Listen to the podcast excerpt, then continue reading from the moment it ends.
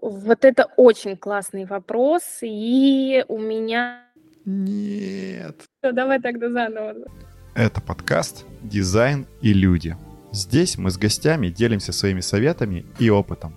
Я его ведущий, Саша Ефремов, продуктовый дизайнер и автор телеграм-канала «Дизайн Душнила».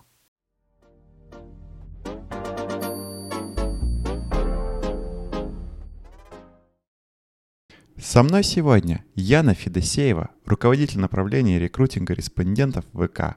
Опыт в рекрутинге более 6 лет. Сегодня поговорим о том, как дизайнеру взаимодействовать с рекрутером, как провести бесплатный рекрутмент а, своих респондентов, где искать респондентов, кто такие ходаки, как работает снежный ком и зачем нужно подписывать NDA при каждом рекрутменте и как начать диалог с вашими респондентами.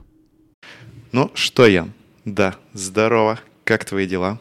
Привет. Привет, привет, отлично, отлично. Да, спасибо большое, что пригласил. Да, да, тоже круто. Прям э, жажду с тобой пообщаться. А, расскажи, пожалуйста, вообще, чем ты занимаешься? Вот такой вопрос. Я занимаюсь рекрутингом респондентов уже более шести лет. Сейчас я руковожу направлением рекрутинга респондентов в компании ВК. По большей части это именно UX-исследование. То есть я сейчас с нуля запустила направление, выстроила процессы, собрала команду рекрутеров. Вот. И, соответственно, ранее я выстраивала с нуля а, рекрутинг в Альфа Research центре еще только на моменте, когда IRC только зарождалась. И до этого я а, рекрутировала респондента в международной маркетинговой исследовательской компании Контар TNS, тогда еще, сейчас это Ора. Вот, соответственно, вот как-то вот так а, трек мой складывается. Неожиданно. Слушай, а рекрутер это в целом молодая профессия или как? Вот, то есть по большей части это работа в агентствах именно профильных, исследовательских. Вот, то есть здесь, да, то есть это более такая опытная уже история. Вот, если же говорить про профильно выделенную, то здесь, да, как раз-таки вот только есть такая тенденция, что сейчас компании только-только к этому приходят. А, слушай, а подскажи, пожалуйста, вот смотри, как бы есть, ну вот будем говорить, такой, э, будем говорить, enterprise рекрутинг, вот, а есть, ну, прям такой студийный, а есть еще ниже, будем говорить, подпольный рекрутинг, вот. А таким ты тоже занималась или нет? А подпольный, что ты имеешь в виду? Ну, когда у тебя нету бюджетов, надо искать людей. О, ну, конечно, естественно, это, это, это база, так скажем. Вот, ну, соответственно, да, то есть, а, то есть раньше я работала еще, например, когда в исследовательской компании, а, вот, которую я называла, в принципе, там таких ситуаций сложностей не было, потому что, да, уже сразу приходят заказчики, уже с бюджетами, собственно, как и любое агентство, берет в работу все эти задачи. Вот, соответственно, в компаниях уже, где, например, in-house исследования, зачастую бывают истории, когда бюджетов в принципе нету, вот, ну и, собственно, уже приходится, да, выходить из ситуации, и тут как раз-таки уже самое интересное и начинается. Да, про интересное тоже с тобой будем общаться. Да. Окей. А, смотри, ну давай а, не будем прям про самое интересное, а то люди послушают подкаст и выключат через пять минут. Вот. А расскажи, пожалуйста, вообще, как а, взаимодействовать с рекрутером, как, а, опять же, дизайнеры взаимодействуют с рекрутерами? А, здесь есть разные варианты как раз-таки взаимодействия по практике. А, как правило, зачастую взаимодействие происходит через исследователя. То есть получается такая цепочка, то есть а, дизайнер, исследователь, рекрутер. И, собственно, по большей части коммуникация идет как раз-таки с исследователем касательно респондентов, касательно организационных всех моментов. Вот. Но бывают еще истории, например, да, когда там нужно, там, я не знаю, какие-то гипотезы точечно проверить, или там, я не знаю, когда там дизайнеры, например, они самостоятельно общаются с респондентами, и в таком случае, да, коммуникация уже напрямую идет с дизайнером. Вот, то есть здесь на самом деле я бы сказала, что все зависит от а, задачи, от а, специфики проекта самого. Угу.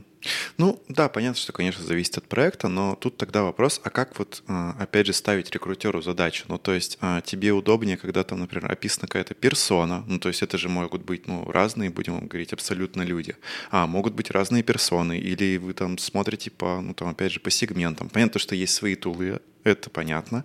И там про ходаков мы потом прообщаемся, и про всех обязательно.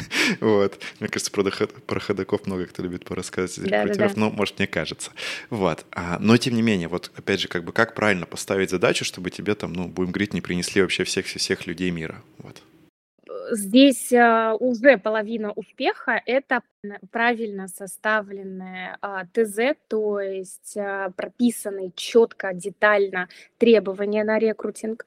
То есть здесь важно учесть сразу все нюансы, прописать все максимально подробно.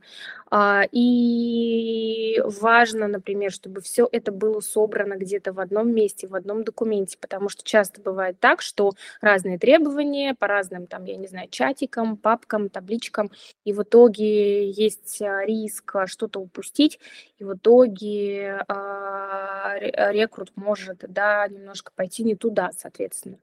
Вот, поэтому, например, а, по практике а, это можно реализовывать, например, там через а, запрос в Jira, куда, например, там исследователь либо дизайнер сразу ставит таск, прописывает четкий бриф по созданному заранее шаблону, вот, и там есть определенные там параметры, да, которые нужно обязательно прописать в запросе.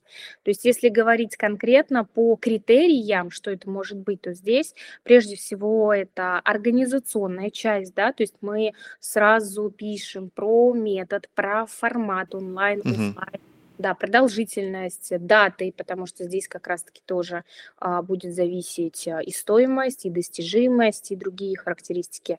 Количество респондентов, социально-демографические характеристики, а, потом в обязательном порядке это опыт респондента, то есть это требование уже под конкретный проект.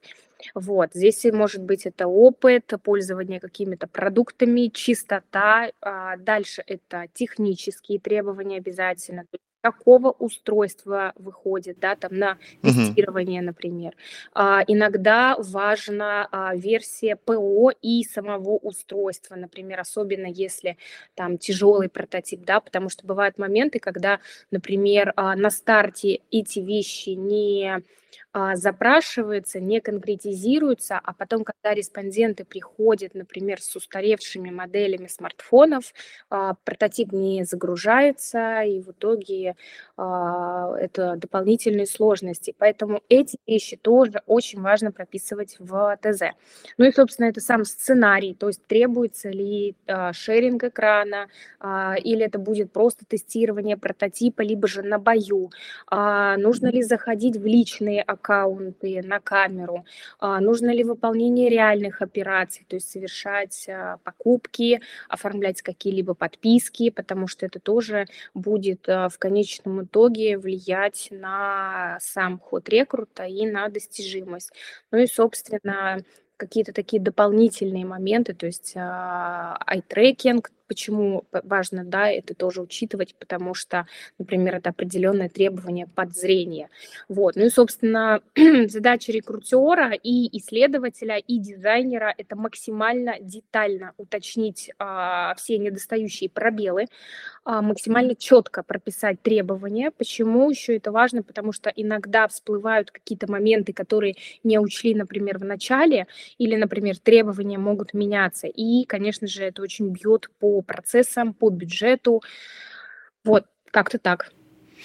Ну, да, да, я понял. А, давай чуть-чуть будем говорить, э, сбавим градус душноты и профессионализма в нашем подкасте. Да. Да, спрошу, а как вообще часто, а, спрашиваю просто из праздного интереса, а, очень часто дизайнеры а, в своих, например, будем говорить, кейсах, да, или еще где-то указывают, ну, персоны те самые, которые, ну, как бы в целом, опять же, могут быть нужны рекрутерам, вот. И очень часто указывают, например, там, не знаю, там, холост, там мужчина или там женщина замужем, а там, знаешь, условно приложение какое-нибудь, не знаю, там заказ, ну не продуктов, но знаешь чего-то, где вообще практически семья не нужна. И вот такой вопрос, а часто ли реально ну, важна вот а, семейное положение человека, то есть насколько действительно это важно? А, я бы сказала, что это важно, если действительно у нас а, речь идет, например, о, как, о каком-то продукте, где это имеет значение. Вот. Но все-таки лучше здесь а, выборку не сужать, если, конечно же, нам позволяет конкретное исследование. Угу, угу. Слушай, а вот все-таки тогда основные прям какие-то базисы для выборки, ну, понятно то, что это, наверное, скорее всего, там демография, возможно, какие-то устройства, например, насколько а, важна там статья дохода выборки, то есть, ну, вот как бы, как мне, по мне, в, в B2C-шной, например, версии, ну, там статья дохода достаточно важна, в B2B-шной, возможно, нет. Может быть, еще есть прям какие-то прям такие основы и базы. А, ну, опять-таки, да, повторюсь здесь, что все зависит от того, какой продукт мы исследуем, тестируем. То есть, например, если это банковские или какие-либо продукты, это, естественно, там одно из первых, да. А, вот, ну, соответственно, пол, возраст, география, семейное положение, я бы сказала, что в меньшей степени. Вот, а, ну вот, вот это, если говорить именно про соцдем, это вот такая вот какая-то база. Слушай, а в итоге где тогда ищут респондентов? Ну, то есть вот какие у вас используются инструменты? О, вот это очень хороший вопрос, да? Давай. А, ну, смотри, а, то есть э, хорошо, если есть а, клиентская либо пользовательская база, по которой можно рекрутировать, но зачастую как раз-таки нужны а, либо не пользователи, не клиенты, пользователи конкурентных продуктов, либо же в принципе просто базы нет. здесь как раз-таки вот самое интересное уже и начинается, то есть здесь можно использовать разные методы и желательно использовать их, конечно же, комплексно. Вот. А, ну и, соответственно, у каждого метода тоже есть какие-то свои нюансы, подводные камни. Прежде всего, это снежный ком, то есть это метод, а, когда мы ищем через друзей, их друзей и так далее. Ну, то есть, попросту говоря, там социальные связи. Вот здесь нюанс а, какой есть. То есть, если, например, проводите тестирование тестирования именно вы, то очень важно не брать а, своих близких друзей, знакомых. Почему? Потому что здесь велик риск а, того, что будет а, искажение данных. Например, респонденты не захотят там вас лишний раз обижать, да, а, а есть риск, что они будут давать социально одобряемые ответы. Далее это использование различных форумов, групп, сообществ, то есть это могут быть там, я не знаю, какие-то личные, профессиональные, вот, а, подписки, комментарии, но при этом тоже важно иметь в виду, что если вы представляете компанию, то здесь тоже очень нужно быть аккуратным в части обработки персональных данных. Далее это а, уже собственные базы, панели, но опять-таки тут а, важный такой момент, что все-таки здесь а, важное значение имеет время, потому что тоже как раз собственные базы, они набираются долго, кропотливо, то есть это тоже очень большая работа. Социальные сети, но их тоже надо использовать очень осторожно. А, знаю, что, например, там дизайнеры, да, очень любят а, в своих социальных сетях, что-то запостить с просьбой как раз-таки, чтобы друзья принимали участие. Вот, но здесь тоже важно а, использовать этот метод очень осторожно. Почему? Потому что надо не забывать о правиле «скажи мне, кто твой друг, а я скажу, кто ты». То есть здесь а, велика вероятность, что будет а, некий, а, некое смещение, то есть эти люди, например, там наши друзья, да, а, а, они зачастую более диджитализированные, то здесь нужно сразу будет иметь в виду этот момент и тоже эти риски принимать. Вот. Ну и, собственно, также там исследовательские чаты, там тоже, например, там а, дизайнеры тоже зачастую это любят, но тут тоже это может быть полезно только в случае, если, например, нам надо а, точечно какие-то гипотезы проверить. Вот, то есть это быстро, но зато тоже имеет много нюансов под собой. Вот, ну и да, тут важно проговорить еще, что бесплатные респонденты – это, конечно же, своего рода тоже риски. Чем это чревато? Тем, что сроки проекта могут быть а, растянутыми, то есть респонденты, а, они, в принципе, меньше откликаются, они отваливаются. Есть риск, что придут а, либо негативщики, да, которые имеют своей целью просто высказаться, вот, либо же на наоборот, это могут быть очень лояльные пользователи, которые тебя любят, захотят просто высказать, какие вы классные, и поэтому только они будут замотивированы. Ну, то есть таким образом, да, результаты ну, да. могут быть искажены здесь. Вот, поэтому тоже это нужно обязательно все осознавать.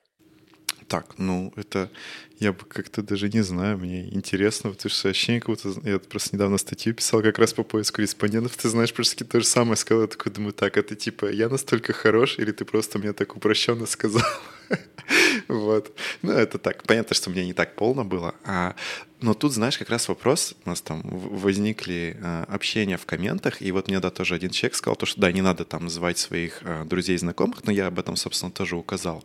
Но у меня из нашего диалога возник такой вопрос. Например, смотри, если там, ну, я не знаю, у меня там какой-нибудь продукт, да, который там нужен, да я сейчас из головы придумаю, там, для условно, там, директоров заводов, каких-нибудь там, не знаю, станкостроительных, да, там, вот. И у меня, условно, там, у мамы есть какой-нибудь там друг, да, которому там вот лет 60, он как раз там директор завода. Насколько это действительно релевантный будет а, для меня респондент, потому что по факту, ну, как бы, он мне там не знакомый, не друг и так далее. Я его там нашел, ну, как бы через свои социальные связи. А действительно это релевантный персонаж? Или все-таки там, ну, его как бы ответы тоже надо будет а, подвигать, там, ну, не знаю, каким-нибудь там снижающим параметром каким-то или еще чем-то таким. А, если респондент здесь соответствует всем а, важным для нас критериям под конкретный проект, а, то, соответственно, у нас нет поводов не сказать, что он нерелевантный, особенно учитывая, что он не входит в наш близкий круг.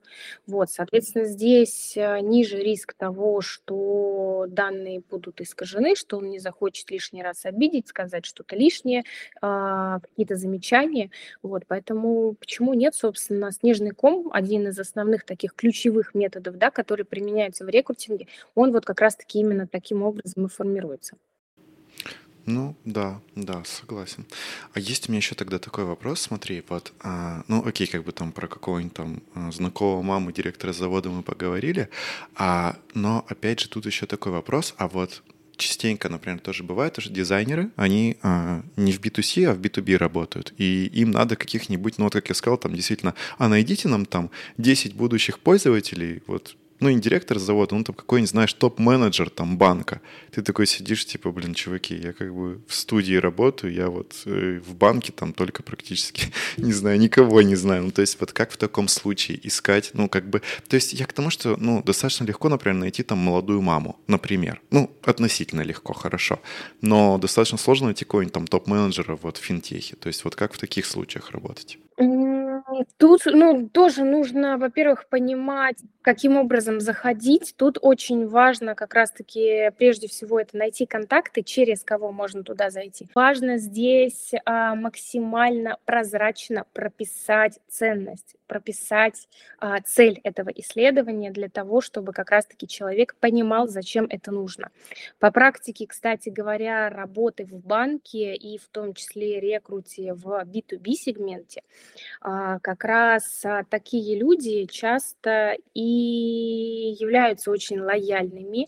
То есть у нас тоже были директора крупных а, среднего, крупного бизнеса компаний, вот, и очень даже охотно они идут на контакт, потому что они знают, зачем это нужно, они понимают, что от них хотят. Самое главное, они понимают ценность. Поэтому здесь э, очень важна именно коммуникация, правильно туда зайти и как раз-таки уже все это правильно именно с организационной точки зрения провести. Угу. А вот смотри, мы тоже с тобой, ну, ты говорила про, будем говорить, про то, что надо заинтересовать респондента, ну и как бы там, условно, там это какая-нибудь денежная мотивация, либо еще какая-то мотивация. И вот тут опять же вопрос про каких-то там C-level, а, будем говорить, ребят, ну, то есть, скорее всего, достаточно сложно их будет замотивировать денежно. Какие тогда есть способы мотивации, ну, помимо того, что они там, ну, будем говорить, либо погружены в проект, либо им это действительно интересно, и там бизнесу принесет там, ну, будем говорить, прибыль какую-то. Вот, как их мотивировать в таком случае? А, прежде всего, а, как раз если мы им прозрачно расскажем о том, какую ценность а, его участие принесет в, в самом исследовании, это уже своего рода будет тоже для них мотивация. Но при всем при этом, а, скажем так, а, гигиенический минимум все-таки какую-то плюшку, да, вознаграждение все-таки предложить. По практике бывают истории, когда респонденты вот даже именно такого уровня выбирают именно второй вариант. Хорошо. А, ну, смотри, договорились, есть нежный ком, а, но есть же еще платные способы ну, поиска респондентов. Расскажи еще, пожалуйста, про них как, как там все обстоит? Ну, я бы сказала, что самый, наверное, простой как раз способ рекрута – это просто отдать а, проект в профильное агентство, чья основная задача как раз-таки это поиск респондентов по критериям определенным. Но здесь тоже есть свои сложности, есть свои нюансы, которые обязательно нужно учитывать при запуске проектов с агентствами рекрутинговыми. То есть прежде всего это требуется бюджет, а, зачастую не маленький, то есть средняя стоимость здесь может быть быть там от 4 тысяч до 20 иногда это доходит, если это сложная целевая аудитория. С одной стороны, э, кажется, что это дорого, в принципе, агентствам, но если все-таки переводить это там, в человека часы, например, того же дизайнера, и сравнить как раз-таки затраченное время на рекрут а, там, дизайнера либо исследователя с этой стоимостью, которую, которую стоит а, респондент в агентстве, то зачастую зачастую как раз-таки выхлоп при а, самостоятельном рекруте может быть минимальным, и таким образом как раз-таки профильные агентства, они и а, себя окупают. Вот, но также здесь еще какие могут э, быть сложности. А, агентства не всегда могут дотянуться до какой-то сложной, узкой целевой аудитории. А, например, это могут быть, я не знаю, люди, которые только вчера оформили ипотеку в определенном банке, это мужчины, там, 30 лет, например. А, вот, то есть здесь а, скорее нужен будет поиск именно по выгрузкам, по внутренним базам, поэтому как раз-таки а, тут у агентств может возникнуть сложность. Ну и, соответственно, я бы сказала, одна из главных таких здесь историй, которые обязательно надо иметь в виду, это как раз-таки качество рекрута. Вот, почему? Потому что не все агентства, к сожалению, работают добросовестно, поэтому, конечно же, необходимы дополнительные проверки всегда респондентов, когда мы как раз-таки а, работаем с агентствами. То есть это прежде всего проверка на неучастие респондента, например, за последние 6 месяцев. А, таким образом нужно исключать ходаков. А, люди, разновидность профессиональных респондентов, которые ходят на исследования на регулярной основе, получают за это деньги. То есть они настолько да, подстраиваются под ситуацию, что они и врут, и зачастую даже вычислить их очень сложно. Вот, ну и, соответственно, это не только проверка на участие, неучастие, это еще и проверка на соответствие качества. А, почему? Потому что важно проверять, я не знаю, подтверждающие документы, если нам это требуется вот в контексте конкретного исследования. Проверять именно, я не знаю, паспорта, например.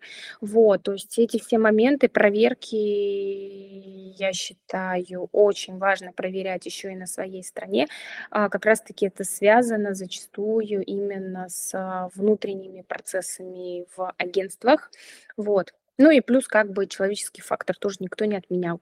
Вот, ну и, соответственно, да, а, если мы говорим про рекрутинговое агентство, есть такое явление, что вот как раз мы уже коснулись, но вот, наверное, хотелось бы чуть детальнее, да, рассказать именно про ходаков.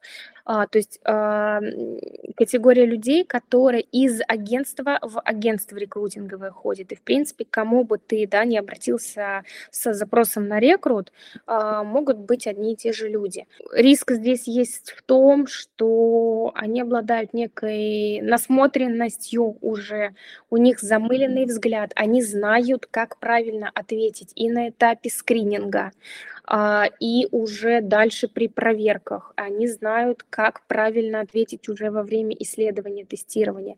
Поэтому здесь, конечно же, нужно обладать тоже определенными навыками а, на стороне там, дизайнера, исследователя, рекрутера, а для того, чтобы таких людей вовремя вылавливать и уже не допускать, собственно, до самого исследования, потому что это уже может напрямую влиять на качество данных и самих выводов, конечно же. А вот ты, кстати, говоришь про скрининг. А кто, получается, должен скринить? Ну, или как бы кто скринит? Понятно, что, наверное, не должен, но в основном.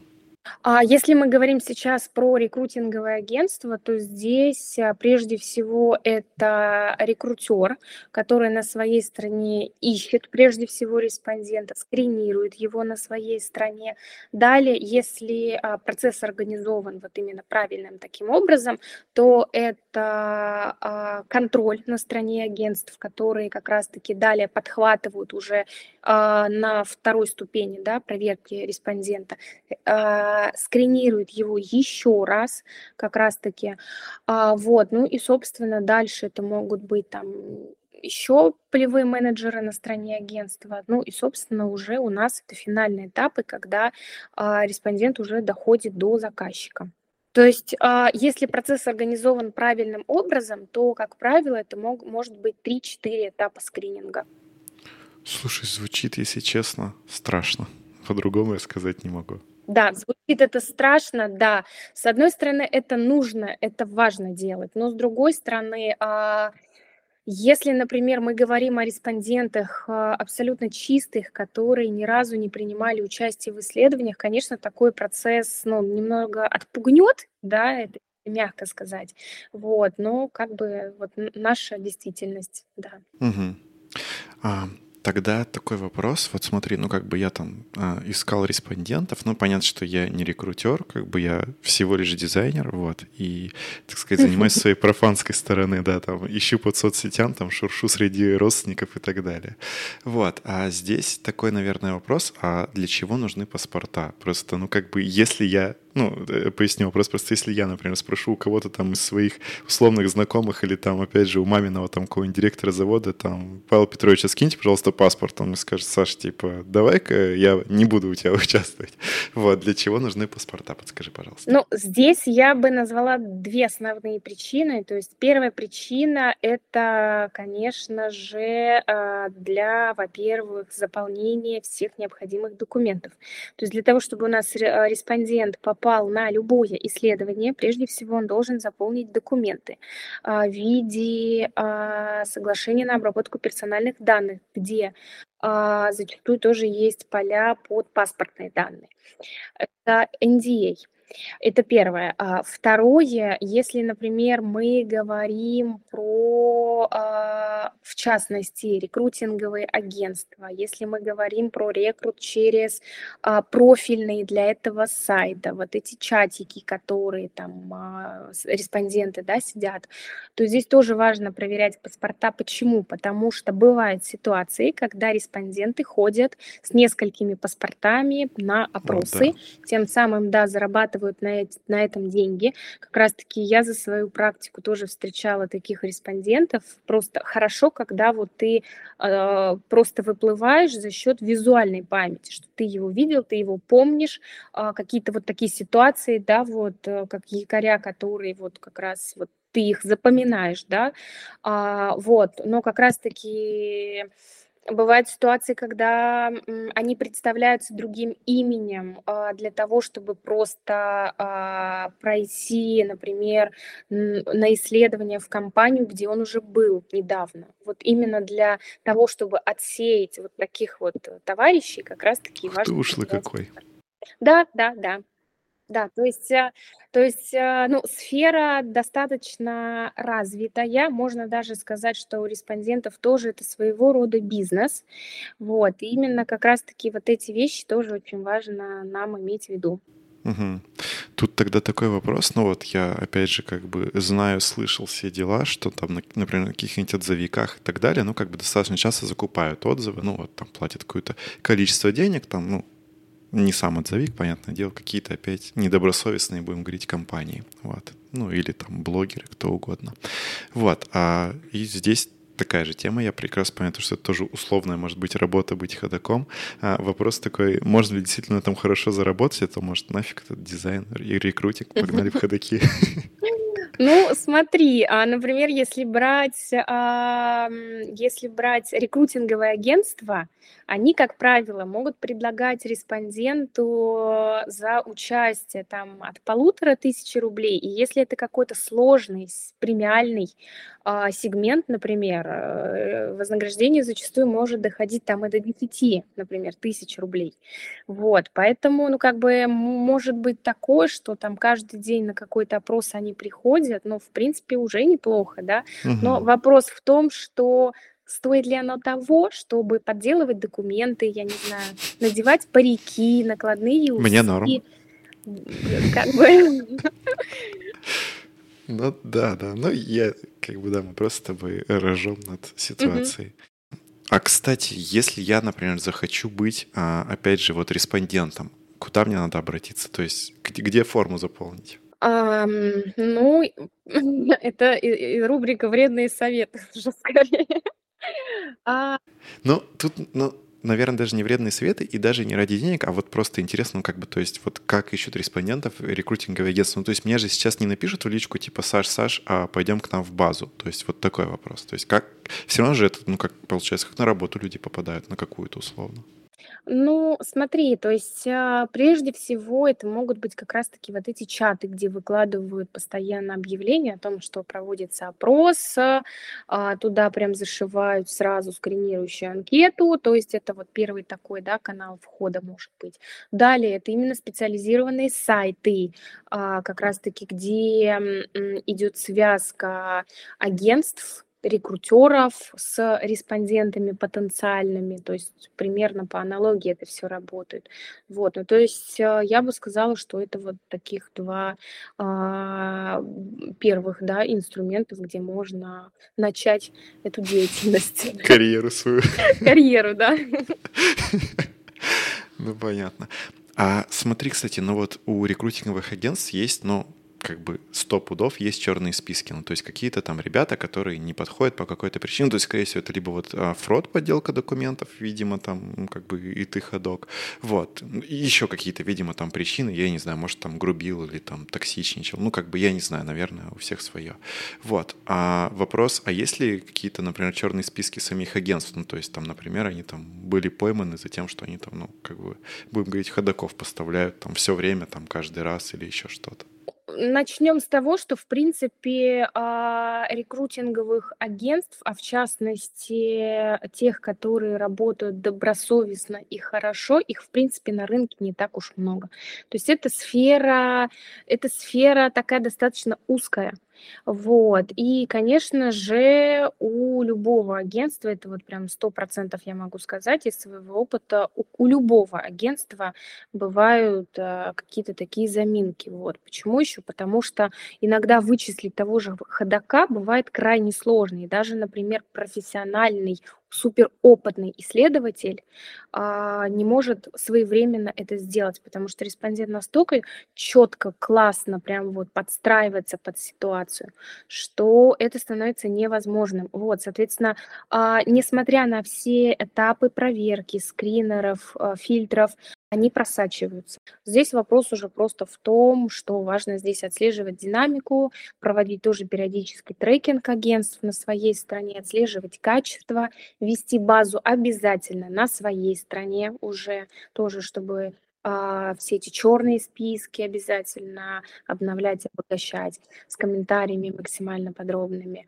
Вот, ну то есть а, какие-то агентства, конечно же, работают лучше, стараются минимизировать а, это явление. У кого-то это встречается, конечно же, чаще. То есть здесь надо тоже иметь в виду, что А, это вопрос цены в том числе. То есть, например, если агентство за такую среднедостижимую целевую аудиторию запрашивает минимальную стоимость, то тоже нужно эти все риски сразу иметь в виду.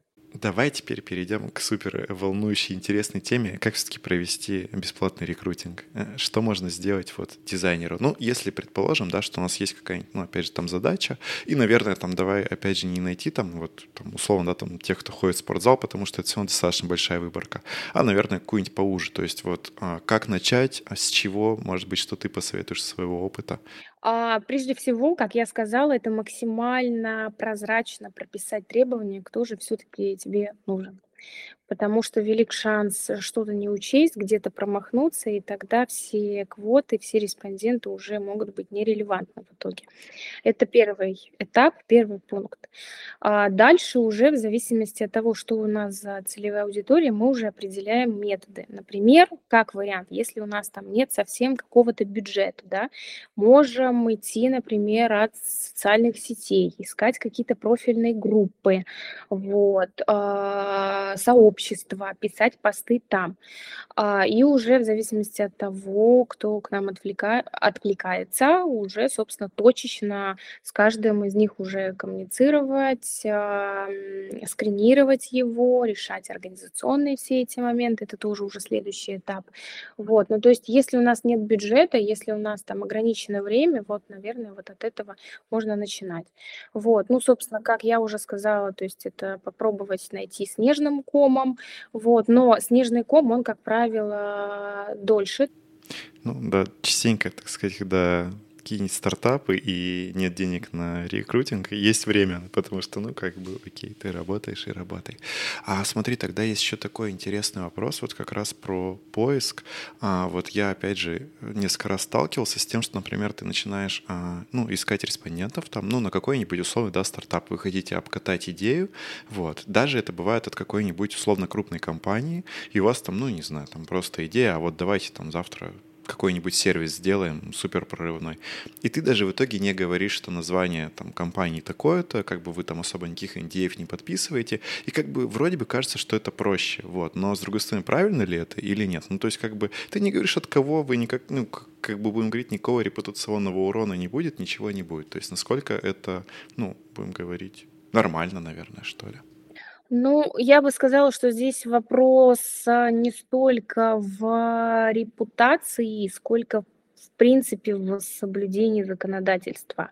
Почему? Потому что когда мы а, обрабатываем персональные данные респондента, когда мы а, ведем аудио-видеозапись а, уже в процессе исследования, а, то в любом случае мы должны подписывать с респондентом пакет документов. Вот. А, и здесь уже хочешь не хочешь, приходится как раз-таки разглашать, а, кто является а, обработчиком персональных данных. Вот, поэтому иногда, конечно же, возникают такие, например, проекты, встречалась я с таким, когда, например, важно такое непредвзятое сразу отношение респондента к продукту, вот, но без документов нельзя вообще ни в коем случае, потому что это момент проверок, а, это первое. Второе, респонденты все-таки сегодня а, очень подкованы, в том числе с юридической точки зрения. То есть здесь тоже может, могут быть такие какие-то конфликтные ситуации. Поэтому на этапе старта в том числе очень правильно, грамотно все эти этапы выстроить. Вот ничего себе, вот так вот э, интервьюировал, да и не знал, что, оказывается, надо подписывать все. Ну ладно, хорошо. А смотри, кстати, а если ты условно устное согласие получаешь, это, ну, является согласием на обработку персональных данных или нет? А юридически правильно это именно в письменном виде получить. Mm, ну, ну, понятно. То есть как могут быть, будем говорить, проблемы с законом, если все-таки человек да. скажет, а я вам ничего не говорил. Ну, понятно. Тут надо запомнить Блин, ох, не уверен я, что респонденты будут согласны подписывать кипу бумаг, но хорошо. Опять ну, Почему здесь смотря нет? как это реализовать, все, в каком это будет виде. То есть, если это оцифровано, например, если это максимально просто с точки зрения заполнения выглядит, тут проблем быть не должно. Вот. А, ведь, опять-таки, а, документы, а, например, там, соглашение на обработку персональных данных, это же не только работает в сторону защиты прав респондента, но, собственно, и самой компании в том числе. Ну да, да. Да, да, да. Поэтому здесь очень важно как раз-таки свои интересы тоже защищать.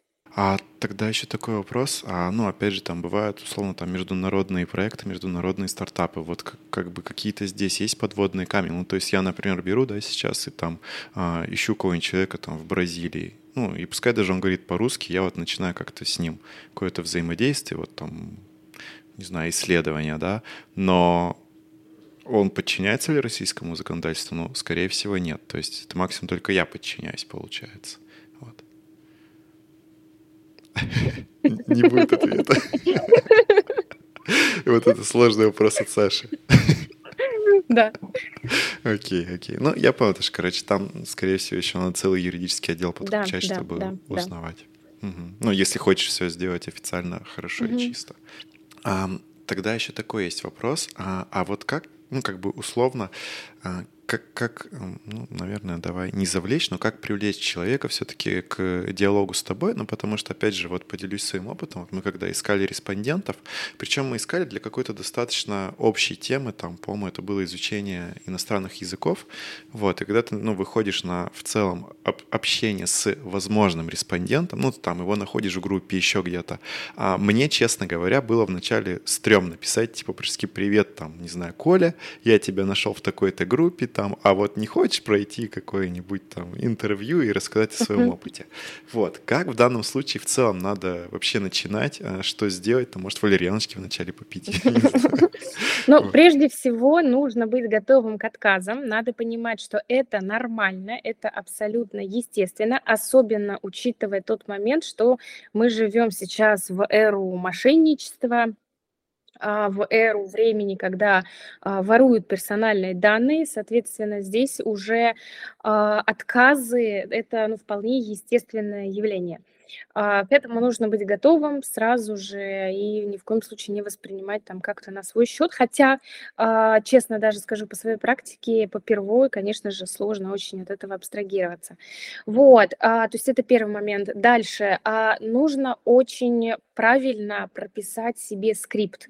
Опять-таки, не обязательно идти четко по нему, но хотя бы какие-то вот тезисы ключевые важно все-таки в голове у себя вот по полочкам разложить.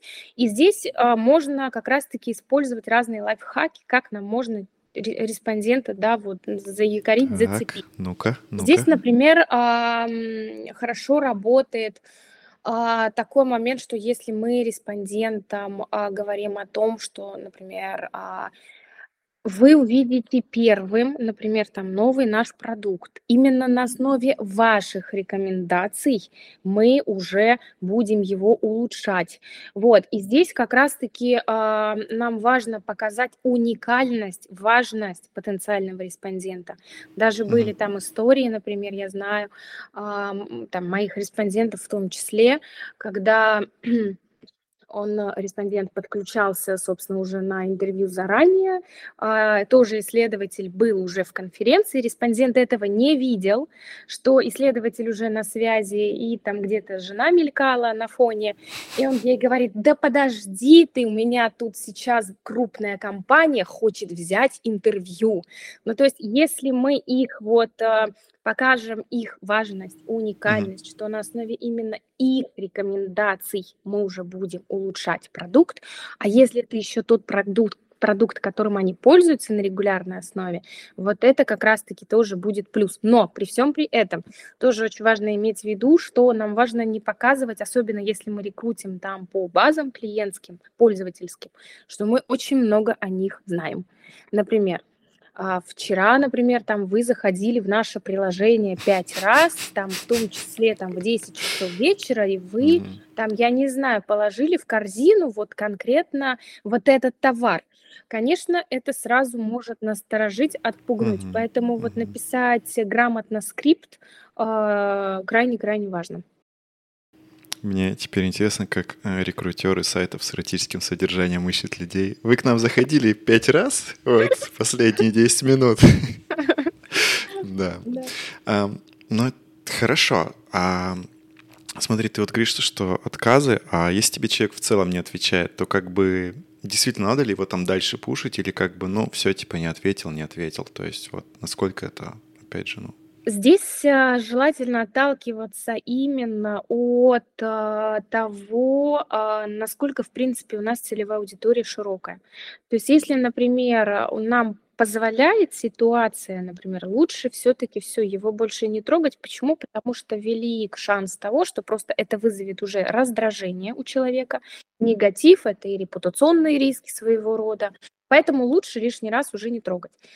Но если, например, мы понимаем, что у нас а, очень узкая, сложная выборка, то здесь там один раз, э, там, я не знаю, как-то о себе очень вежливо, тактично напомнить, а, имеет место быть, но при всем этом тоже важно иметь в виду, что лучше, да, не перегибать уже. Теперь давай перевернем, будем говорить, колоду, и, ну вот, хорошо, ты ищешь респондента, респондент такой говорит, я готов. Ты такая, а давайте скрининг пройдем, и понимаешь, что респондент не подходит под скрининг. И как теперь надо отказать человеку, которого ты 10 минут назад условно просил слезно у тебя поучаствовать, ну там, в вопросе, где угодно? А, здесь важно именно на первом этапе а, рассказать респонденту, что мы ищем респондентов, которые там будут а, подходить под наши там определенные mm-hmm. критерии. А, далее, например, если а, часто такое бывает, что респондент соглашается, а потом в процессе заполнения анкеты скринирующий выходит так, что он не подходит. В таком случае его желательно внести в определенную свою базу, например, это может быть база потенциальных э, респондентов, лояльных, лояльных именно к участию да, в исследовании, лояльных к тому, чтобы пообщаться, вот, и просто ему донести, что там вежливо, тактично, что, сожалению, вот сейчас там мы уже, например, там этот сегмент закрыли, но мы проводим такие исследования на регулярной основе, и мы будем очень рады пригласить вас уже на следующие исследования. Вот, то есть вот именно таким образом а, сохранить этот теплый контакт, а, да, в прямом, угу. переносном смысле. Ну, да. Вот, и уже как раз-таки обязательно иметь его в виду при следующих тестах. Угу. Хорошо, хорошо. Классная тема, надо будет запомнить. А смотри, есть еще такой момент, что, ну, опять же, как бы вот давай мы там больше говорим все-таки о дизайнерах, не о рекрутерах. Я думаю, рекрутеры и так все знают. А, ну, взял ты, например, как дизайнер, поискал там, пошуршал по соцсетям, как говорится. Вот, а нашел там, ну, не знаю, тебе там надо было человек 8, да, ты там нашел человек 20. Всем написал, такой, думаешь, да ладно, сейчас половина отвалится.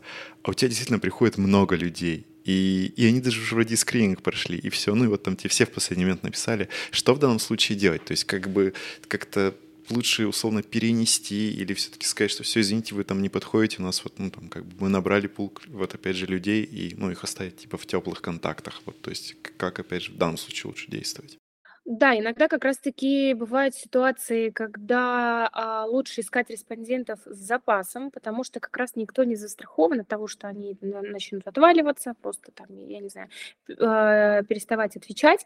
Вот. И, соответственно, ну, оставлять их а, в виде запасных респондентов, оставляя их в теплых базах, вот, ну и да, также, абсолютно так же просто объяснять, что на следующее исследование мы будем обязательно вас иметь в виду.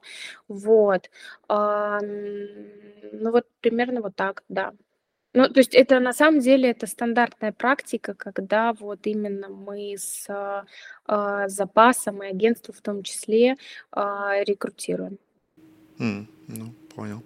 А, смотри, есть еще такая тема, опять же, как повторное исследование. Ну, то есть у вас там, не знаю, было какое-нибудь словно одно, там через полгода, там через месяц вы повторное проводите. А, вопрос, опять же, насколько вот а, ну, примерно какой процент, опять же, нужно взять а, предыдущих человек. То есть часто же бывает так, то, что нужно ну, там, повторить на тех же самых, там, кто уже проходил. Может, у вас там юзабилити проходит, условно, ну, без разницы. Вот, а, опять же, вот насколько часто используются повторно те же самые респонденты. Если, например, не подразумевают требования, когда нужны конкретно те же респонденты, которые уже у нас были на предыдущем проекте, то все-таки желательно респондентов не брать и, и вот хотя бы карантин в полгода его соблюсти. Желательно не общаться с теми же людьми, с, которые вы, с которыми вы уже общались ранее, потому что все-таки ну, у вас уже контакт налаживается, и бывает так, что респонденты, они сами начинают как-то уже там во второй раз э, смущаться. Особенно если мы говорим про ходаков. Они угу. очень часто как раз-таки теряются, а, отключаются даже там от конференций, пугаются, когда видят, что, о, вот этот исследователь, там, я с ним уже общался, а, он меня сейчас узнает, вот, ну то есть для них это бывает стресс, да. Вот, соответственно, выдерживать карантин, вот этот необходимый минимальный тайминг нужно. Конечно же, возникает истории, когда, а, например, какие-то сложные требования, да, а, и, например, респонденты плохо ищутся. В таком случае можно прибегнуть к тому, чтобы поднять базы, там, я не знаю, 5-4 месяца назад, но опять-таки это все довольно индивидуально, точечно. Нужно, нужно обсуждать, нужно поднимать сводку, на каком продукте он участвовал, что он тестировал. То есть, э, ну, ну да, например, там, чтобы не было такого, что он, например, там один и тот же раздел тестирует периодически, вот, а, то здесь уже просто он будет нерелевантным в таком случае. А если, например, там он а, сегодня, например, я не знаю, в маркетинговом, например, каком-нибудь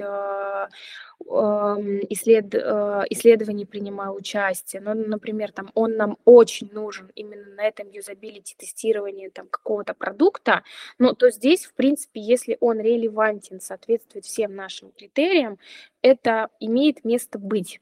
Опять-таки, угу. но только лишь в случае, если а, это какая-то вот такая ситуация, когда нам необходимо э, снизить вот этот порог карантина. Ладно, хорошо. А, смотри, если мы говорим дальше про какой-то, опять же, ну, условно, да, бесплатный рекрутинг. Хорошо, вот мы пообщались, а, взяли контакты, а, все хорошо, все провели. Здесь вопрос, опять же, о вознаграждении. Насколько, ну, опять же, если мы подразумеваем какой-то бесплатный рекрутинг, какие-то минимально затрачиваемые финансы, насколько все-таки стоит прям сто процентов благодарить человека или не стоит, насколько стоит об этом говорить заранее, потому что, ну, как бы, опять же, если у вас нет бюджета. А я, например, со своей стороны, даже когда там на внутренних проектах, ну, а, ну, не ищу людей, но там провожу какие-нибудь те же самые юзабилити тестирования, я там в основном с собой, там, не знаю, какую-нибудь шоколадочку беру, но потому что человеку будет приятно, он поучаствовал, и там, как я говорю, там потом заново прихожу, люди вспоминают, говорят, о, круто, да, прикольно. Но, наверное, это тоже может быть иногда даже не так хорошо, потому что там, условно, они там чем-то аффилированы шоколадочкой. Вот. Но, тем не менее, опять же, насколько вот, да, даже в таких вот небольших масштабах нужно оплачивать вот э, эту работу, потому что это же в любом случае тоже работа. А, я согласна с тобой абсолютно, что это работа, особенно если мы говорим про, например, очные встречи, очные исследования. Почему? Потому что это нужно там, я не знаю, по московским меркам, если мы говорим там хотя бы час заложить на дорогу туда, час обратно, плюс там час в среднем провести, это уже, считай, половина рабочего дня. Вот, то есть, ну, как минимум, не все на это согласятся. Вот, ну и э, на самом деле касательно того, нужно ли респондентов вознаграждать, благодарить, это вопрос очень такой дискуссионный и очень много споров вызывает. По Так. опыту все-таки я считаю, что какую-то минимальную благодарность, хотя бы какой-то мерч, я не знаю, какой-то промик, а, все-таки стоит респонденту подарить. Ну, то есть это просто правило хорошего тона, это просто вот какая-то такая минимальная гигиена нашей профессии. Про мерч согласен, про промокоды, да, только пожалуйста, не на кинопоиск вот это вот один месяц бесплатно, если у тебя нету кинопоиска, это просто вообще какой-то ужас. Я помню, меня в какой-то момент просто закидали этими промокодами, когда, знаешь, по-моему, там доставка, что ли, была какая-то, ты типа там заказываешь на определенную сумму, и тебе этот промокод, ты такой, ща используй. И такие, а вы же уже проплачиваете, все не подходит. Ты такой, блин, с этими промокодами просто меня одолели. Ну, согласен, да, согласен про какую-то минимальную гигиену, это звучит хорошо. Так, И еще как какое-то какое-то нужно взаимодействие вот с респондентом в конце. Ну, то есть все хорошо, там, все провели, все прошло, там, хорошо или плохо, без разницы. А как-то еще нужно с ним выходить на связь, не нужно, как-то нужно ли... Тут, знаешь, наверное, такой вопрос, нужно ли как-то поддерживать с респондентами из твоей базы какую-то связь в целом, чтобы вот не потерять? Или вот только когда там задача стоит? Если мы нацелены на то, что нам нужно развивать нашу, собирать и развивать нашу базу потенциальных респондентов, то здесь как раз-таки а, как минимум запрашивать у них обратную связь после уже а, самого исследования. А, как прошло, что понравилось, что не понравилось. Почему еще это, полезно? Потому что как минимум можно там свои какие-то моменты тоже внутри починить.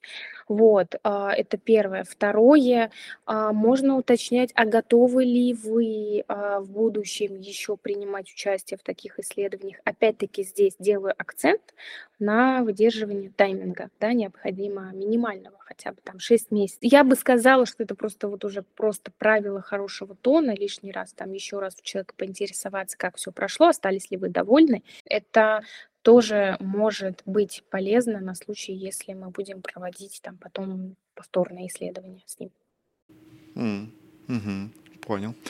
А тут еще, знаешь, такой момент интересный тоже. А вот насколько часто встречается так, то что, ну, там, условно, там, нашла ты респондента какого-то, например, ну, пускай даже не супер узкий сегмент, ну, там, не знаю, средний сегмент, да, а да, без разницы, кто там, опять же, там, человек, не знаю, там, занимающийся спортом, там, плаванием именно, условно, вот, пускай там такой я не думаю, что это супер узкий сегмент, надеюсь.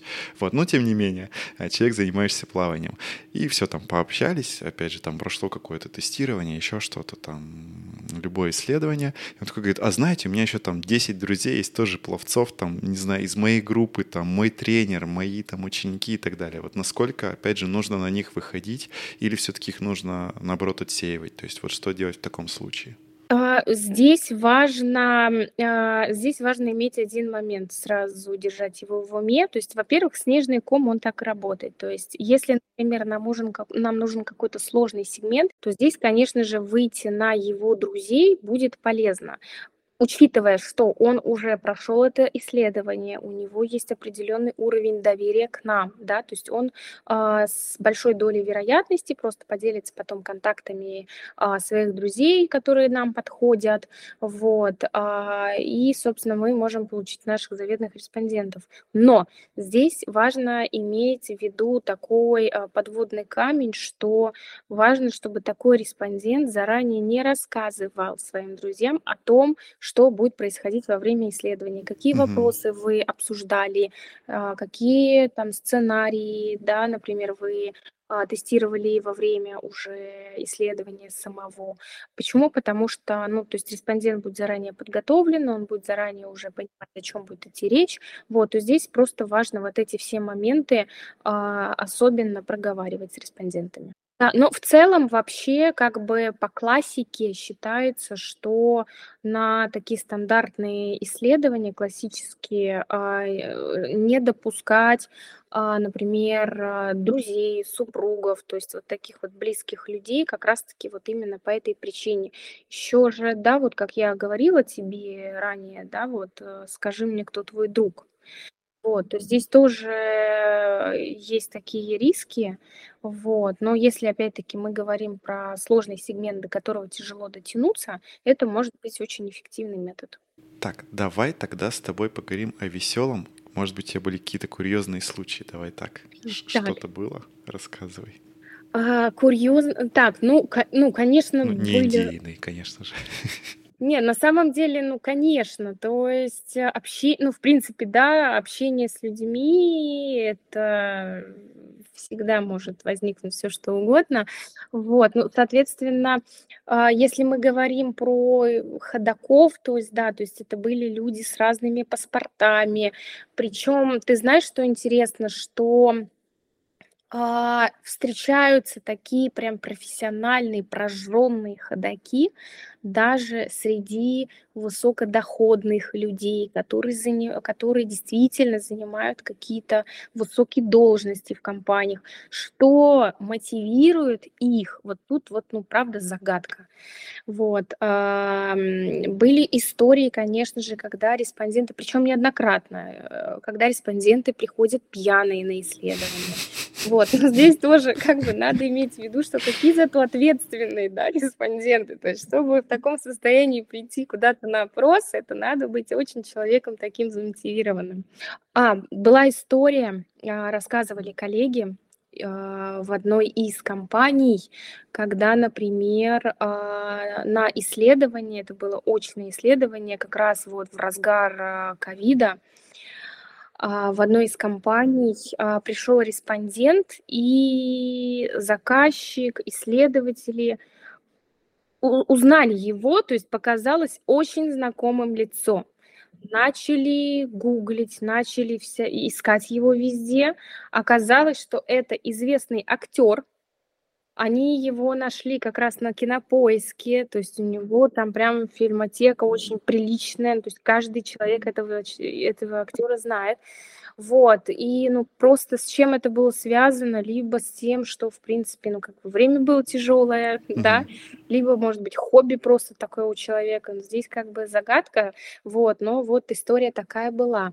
Кстати говоря, а, стандартно в требованиях, когда прописываются запрещенные сферы, профессиональный, где респондент не должен работать, это как раз-таки вот работа в массовке, это актеры, вот именно вот такие вот творческие профессии. Потому что они как раз подстраиваются, видимо, да, хорошо. Да, да, именно, они вот прям мимикрируют, да. Блин, вот сцена, если вам надо выборку актеров какую-то сделать. Да, да, да. Ну, да, то есть это, это целая индустрия, правда, это целая индустрия со своими законами, со своими э, правилами, коммуникациями внутри. Слушай, ну и тогда еще такой вот тоже вопрос, вот раз мы там про таких скользких респондентов говорим, а, ну, например, да, у вас там, да, без разницы где там, ну, пускай это в банке, да, какая-нибудь новая фича, вы там что-то супер классное придумали, такого вообще еще на рынке нет. Сомнительно, конечно, но тем не менее, пускай там вообще супер, вот вообще то, что перевернет вообще всю банковскую индустрию. К вам приходит респондент действительно с логотипом вот другого банка. И они там, ну, условно могут действительно реализовать эту идею. А вы со своей стороны что-то сможете в итоге э, с этим, ну, будем говорить, поделать или нет? А это вот как раз-таки вопросы NDA, к чему мы с тобой подходили в самом начале, когда я говорила о важности подписания э, необходимых документов с респондентами. И как раз-таки правильно составленная форма э, такого соглашения, э, она как раз и защищает интересы компании, в том числе именно вот на законодательном уровне. Да, то есть здесь уже есть санкции в сторону респондента, который недобросовестно относится к которую он узнает во время uh-huh. уже исследования. Да, еще раз делаю тогда акцент, что особенно на проектах, где у нас вот именно вот такая информация, что-то новое, какие-то такие продукты, где очень важна конфиденциальность данных, то здесь в обязательном порядке нужны документы, да. Часто ли потом, например, люди тебе пишут по какой-то причине? Ну, то есть вот ты связалась как рекрутер, и потом там, не знаете, эй, как дела? А, на самом деле бывали истории, когда респонденты оставались довольны после уже исследования, то есть они пишут слова благодарности о том, что как приятно, как классно все-таки, там, что вы проводите исследования, что вы опираетесь на мнение. Вот, ну, то есть слова благодарности это периодические. А, бывают истории, когда респонденты спрашивают, а вот еще вы проводите, а вот можно ли мне еще попасть?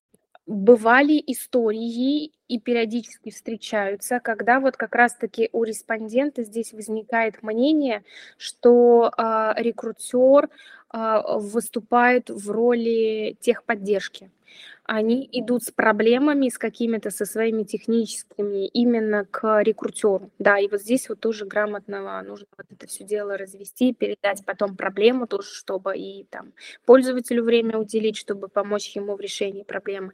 Вот, но такие истории тоже периодически всплывают, да. Угу. Ну вот я тут просто тоже думаю, когда много с людьми общаешься, потом там тебе что-нибудь все равно пишут, там, что у вас в приложении там кнопка не работает, вы чего там вообще? Да, да, бывает, бывает такое. Что, что поделать? А, кстати, вот, да, тоже интересный вопрос. Мы сейчас говорим про исследования, а опять же, там про технику хорошо, но вот и такой тоже интересный вопрос. А бывают же, условно, именно достаточно длительные исследования, ну, то есть там, например, там, я не знаю, там, как там удобно, да, там, тебе с новым телефоном ходиться. А вот как, опять же, в таком случае, наверное, искать респондентов, что ли? Ну, то есть, есть ли что-то особенное между тем, чтобы там на одну сессию или там на полгода найти респондента? Это очень классный вопрос, потому что а, сразу же могу тебе рассказать о примере из своей практики, когда нужно было нарекрутировать а, респондентов, причем это была молодежь, трендсеттеры, а, на онлайн-дневники, которые длились, внимание, целый год. Ё-моё.